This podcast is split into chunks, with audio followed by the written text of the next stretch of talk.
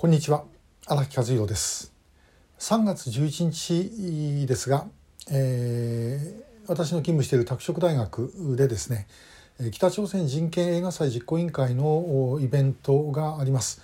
でこれはですねあの韓国映画「あの愛の贈り物」という北朝鮮のことを描いた映画なんですけどもその劇映画を上映しその後その映画を作られた監督キム・ギミンさんを韓国からお招きしてでトークを行うという、まあ、そういうイベントです。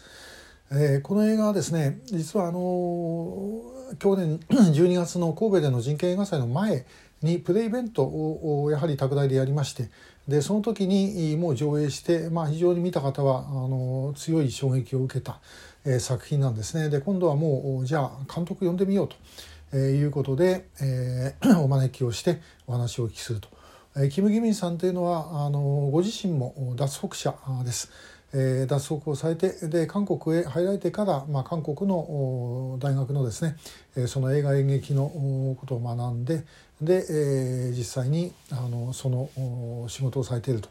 えー、ご存知の方ご覧になった方も多いと思いますが「クロッシング」という映画あの映画のですね助監督です。で この「愛の贈り物は」まあ、北朝鮮のご家族を描いた、作品なんですけれどもあのまあちょっとネタバレしちゃうといけないんですが、まあ、あの調査会ニュースでは、まあ、大体のあのあらすじは、えー、書いておきましたんで、まあ、あの私のブログでもかフェイスブックでもですね 探していただければ、まあ、出てきます。で実際にはもっとひどかったという話。これもともと実話を元にしてるんですけども実際にはですねもっと悲惨な話、えー、だったそうです。やっぱりそこまではちょっといくらでもっていう感じで、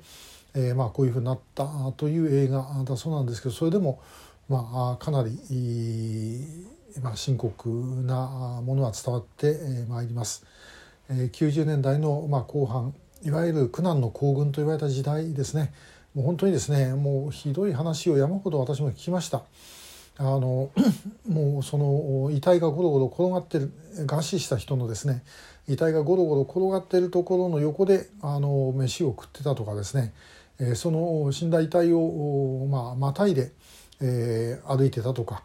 えー、またあの 大学の先生のだった方、え、女性ですけどもこの方なんかは、まあ、その当時、え、学生を動員してですねえー、トラックであの駅なんかに転がってる死体をですね、えー、集めてで、えーまあ、山に持ってて埋めるという作業をしていたと言ってました。